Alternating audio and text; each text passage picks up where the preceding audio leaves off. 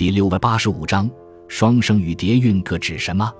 双声指两个字声母相同的现象，如珍珠、鸳鸯、蒹葭等；叠韵也作叠韵，指两个字韵母相同的现象，如崆峒、低丽、窈窕、昆仑等。